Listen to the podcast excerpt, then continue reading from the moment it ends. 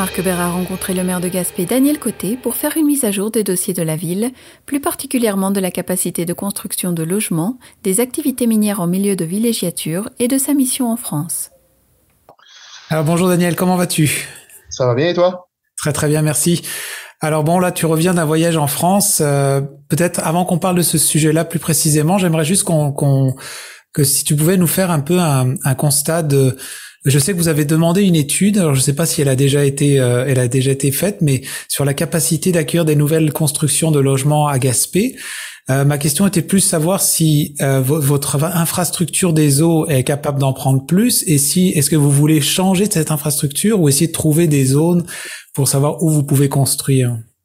Bah, en fait, euh, on le sait, il y a beaucoup de nouvelles unités euh, d'habitation qui se construisent à Gaspé ces dernières années et on doit en construire encore davantage.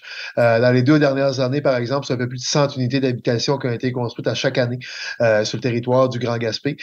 ceci dit, on se rend bien compte que, parce que là, on a des demandes qui arrivent de, plus gros projets, de plus gros promoteurs, d'ouverture de, nouveaux secteurs pour faire du développement et la question de la capacité des infrastructures est arrivée. donc, on a demandé à nos ingénieurs à l'interne de se pencher sur la question, de regarder quelles étaient les limites de notre réseau d'aqueduc actuellement, de notre réseau d'égouts actuel également. Et euh, si, si on est pour atteindre ou, atteindre ou peut-être dépasser euh, certaines limites, combien il en coûterait pour euh, restaurer ou pour améliorer nos installations? Présentement, j'ai pas le résultat de ces études-là.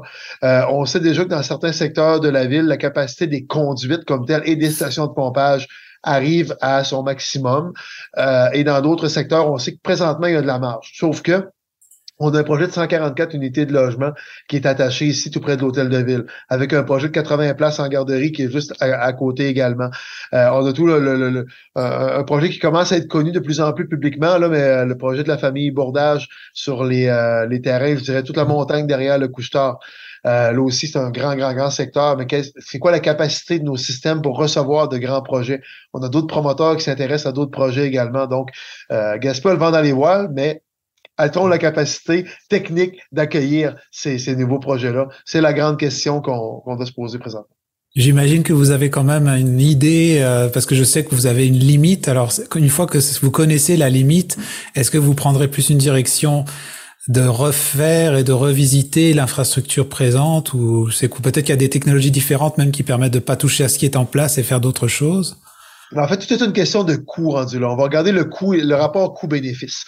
Euh, moi, en tout cas, moi, j'ai pas été élu pour freiner le développement. J'ai été élu sur la thématique de développer cette ville-là.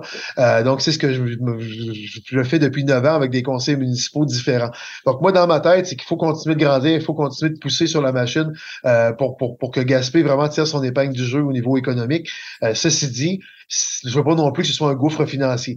Donc, tout dépendant de c'est quoi la limite, euh, combien on doit investir versus combien ça rapporte, c'est ce que ça va nous, euh, c'est ce qui va définir la, suite des choses. Mais bon, à la base, je me dis, faut pas freiner le développement, faut poursuivre cette voie de développement-là. On le fait, je pense, de façon agréable, on le fait de façon durable, on le fait avec une vision d'avenir. Euh, on va pas, on va pas développer à tout prix puis n'importe comment. Mais tout ça, c'est en fait, c'est plein de morceaux de, casse, de, casse-tête qui vont s'imbriquer les uns dans les autres. Mais faut être raisonnable dans tout ça. Et c'est ce que euh, les études vont nous, vont nous dire. En fait, vont nous offrir différentes options, je présume. Puis ça va être à nous de voir jusqu'à quel point on veut développer, puis avec quels moyens. D'accord. Alors maintenant, ce qui concerne euh, l'Union des municipalités du Québec, là j'ai vu qu'il y a un forum qui va se tenir euh, le 26 janvier à Gatineau. Euh, bah, qui concerne le, le, thème, c'est intégration des activités minières, acceptabilité sociale et cohabitation. Je sais que Gaspé est déjà passé par beaucoup de ces réflexions-là quand il y a eu des fois des des, des enfin des, des explorations plutôt à une époque. Euh, toi, tu, tu, tu j'imagine tu vas te, tu vas assister à ce, à ce forum-là et puis pour pour quel, euh, qu'est-ce que tu vas représenter là et pourquoi? Ben, en fait, euh, au, niveau du forum, je vais sans doute d'abord représenter euh, mon union.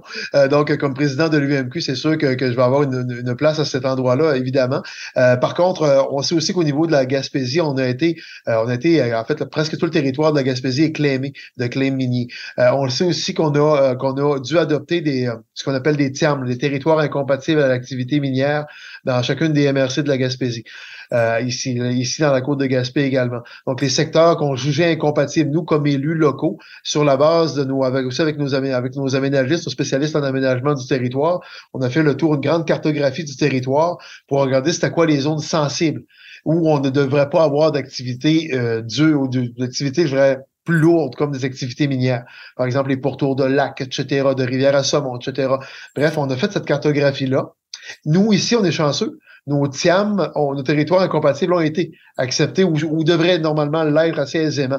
On n'a pas été très sévère. Par contre, il y a d'autres secteurs, et c'est souvent le cas, en fait, c'est le cas en Outaouais. Euh, où il y a, où les municipalités, où les élus locaux ont défini c'était quoi le territoire qu'ils jugeaient incompatible avec l'activité minière, ben, le gouvernement du Québec a rejeté leur lecture. Donc, euh, encore une fois, on nous dit que ça nous appartient, le développement du territoire, ça nous appartient comme élus locaux d'établir les limites de qu'est-ce qu'on souhaite avoir sur nos territoires, mais il y, a, une épée de Damoclès qui tombe de Québec à chaque fois. Donc, c'est ce qui c'est ça dont on va vouloir discuter lors du, lors du forum en question, Agathe. Parce que j'imagine que présentement, il n'y a pas quelque chose qui, qui sous-entend qu'il pourrait y avoir possiblement, ou peut-être que oui, là, mais des, des, des explorations ou des possibilités d'exploitation euh, en Gaspésie, peut-être? Ben, en fait, il y en a dans le secteur de Murdochville, c'est connu là, avec euh, l'achat de par Osisco des anciens clés miniers qui étaient déjà sur le territoire. Euh, Osisco a fait beaucoup d'exploration dans les derniers mois, euh, nous parle de plus en plus de possibilités d'exploitation dans le secteur de Murdochville. Il faut juste se rappeler aussi que euh, la ville de Murdochville, c'est une ville minière, a toujours été une ville minière, sauf peut-être depuis 15 ou 20 ans où il y a eu vraiment un ralentissement au niveau minier et il y a, il y a une espèce de nouvelle effervescence au niveau touristique qui est apparue Murdochville et c'est très, très bien en soi.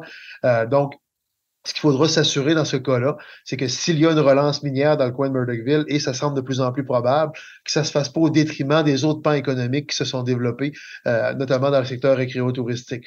À date, les communications sont très bonnes, à ce qu'on me dit, entre les porteurs de ballons miniers, mais les porteurs de ballons touristiques également.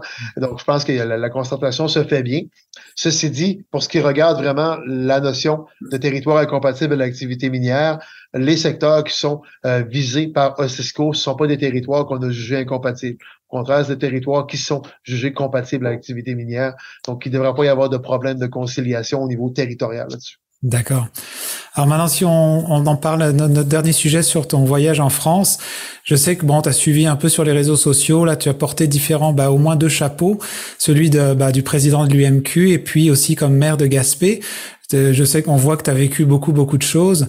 Euh, on parlera pas de ton chapeau de secouriste là dans ce, cette, euh, cette euh, émission là, mais si tu est-ce que qu'est-ce que tu rapportes déjà déjà de ton expérience là-bas et comment tu en quelques minutes tu pourrais refléter ce que tu as vécu là?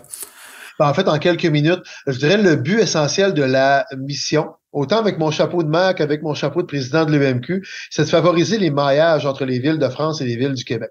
On pense qu'on a beaucoup à gagner à travailler ensemble. Il y a plein d'enjeux qui transcendent les frontières et où les municipalités sont des acteurs de premier plan. Pensons au changement climatique, par exemple. Euh, il y a un partage d'expertise qui peut très bien se faire entre les villes françaises les villes québécoises. On est un peu sur les mêmes idéologies. On était, en fait, il n'y a pas de frontières linguistiques entre nos villes. Euh, par contre, on n'est pas nécessairement exactement au même degré de connaissance ou au même degré d'application de connaissance dans chacune de nos villes. Donc, on gagne beaucoup à travailler ensemble là-dessus. Euh, en gestion des eaux également, au niveau des transports interurbains également. Il y a plein de choses on peut s'inspirer. C'est ce qu'on veut mettre euh, en place. Donc, euh, j'ai rencontré l'Association des maires de France, euh, qui est un peu l'équivalent de l'UMQ en France, l'AMF, sauf qu'ils ont 34 000 membres. Il y a beaucoup plus de communes, beaucoup plus de municipalités là-bas. nous, à l'UMQ, on est à peu près 400 membres. Mais quand même, peu importe le nombre de membres, l'important, c'est le rayonnement de chacune de nos organisations. Et les, chevaux de bataille qu'on mène. On s'est rendu compte assez rapidement qu'on on avait beaucoup à gagner à travailler ensemble et à favoriser les mariages entre nos villes. Même chose avec euh, l'Association internationale des maires francophones. Euh, dans ce cas-ci, 300 membres dans 50 pays.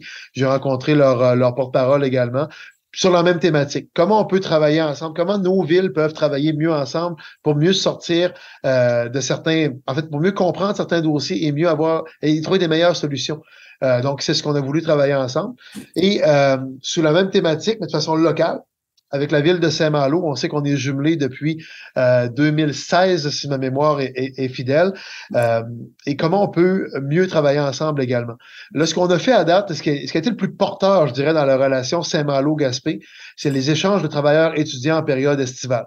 Chaque été, on reçoit un ou deux ou trois étudiants de Saint-Malo qui viennent travailler, surtout dans nos organisations touristiques, et on fait la même chose. Il y a des étudiants de Gaspé qui vont là-bas pour y travailler, encore là, souvent dans le secteur touristique.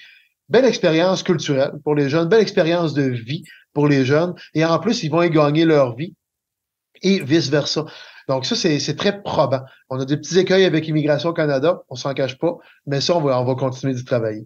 Euh, on avait aussi fait, ça a fonctionné quelques années, des échanges interculturels entre des jeunes euh, d'ici et des jeunes d'école primaire euh, à, à Saint-Malo. Donc, que les jeunes apprennent à se comprendre dès le plus jeune âge, qui, qui, qui, partagent sur la thématique leur vision, par exemple, de qui était l'explorateur Jean Cartier. C'est notre point de, notre point commun principal entre Saint-Malo et Gaspé. Ben, voilà. Euh, aussi, on veut continuer de travailler sur les échanges économiques. Euh, Saint-Malo, c'est une ville maritime. Gaspé est une ville maritime. Beaucoup de pêche à Saint-Malo et dans la région, beaucoup de pêche à Gaspé. Beaucoup de tourisme là-bas, beaucoup de tourisme ici. Euh, le secteur énergétique, les énergies nouvelles, c'est très prometteur là-bas. On est très fort là-dedans ici aussi. Comment on peut justement mieux se mailler ensemble plutôt que de travailler en silo? Euh, c'est l'autre élément. Et finalement, euh, on veut travailler sur des vitrines touristiques. C'est un petit bout qu'on en parle, euh, mais là, on, a voulu aller plus loin, on s'est donné des, objectifs et des échéanciers. D'ici trois ans, on veut que à Saint-Malo, Gaspé ait une vitrine particulière. Quand tu es dans le cœur touristique de Saint-Malo, qu'on parle de Gaspé, de possibilités touristiques à Gaspé, et la même chose à Gaspé, qu'on parle des possibilités touristiques qu'on peut avoir en allant à Saint-Malo. Euh, bref, se partager cette clientèle touristique-là étant deux gros pôles touristiques en soi. Voilà. Bah, merci beaucoup pour ce reflet en tout cas. Et puis euh, bah, on se reparlera peut-être une, le mois prochain pour faire des mises à jour de ces de quelques dossiers. Et puis euh, d'ici là, bah, on vous souhaite bonne continuation. C'est toujours un grand plaisir. Merci Marc. À bientôt. Vous écoutez votre reflet d'ici. Revoyez tous nos reportages sur notre site internet.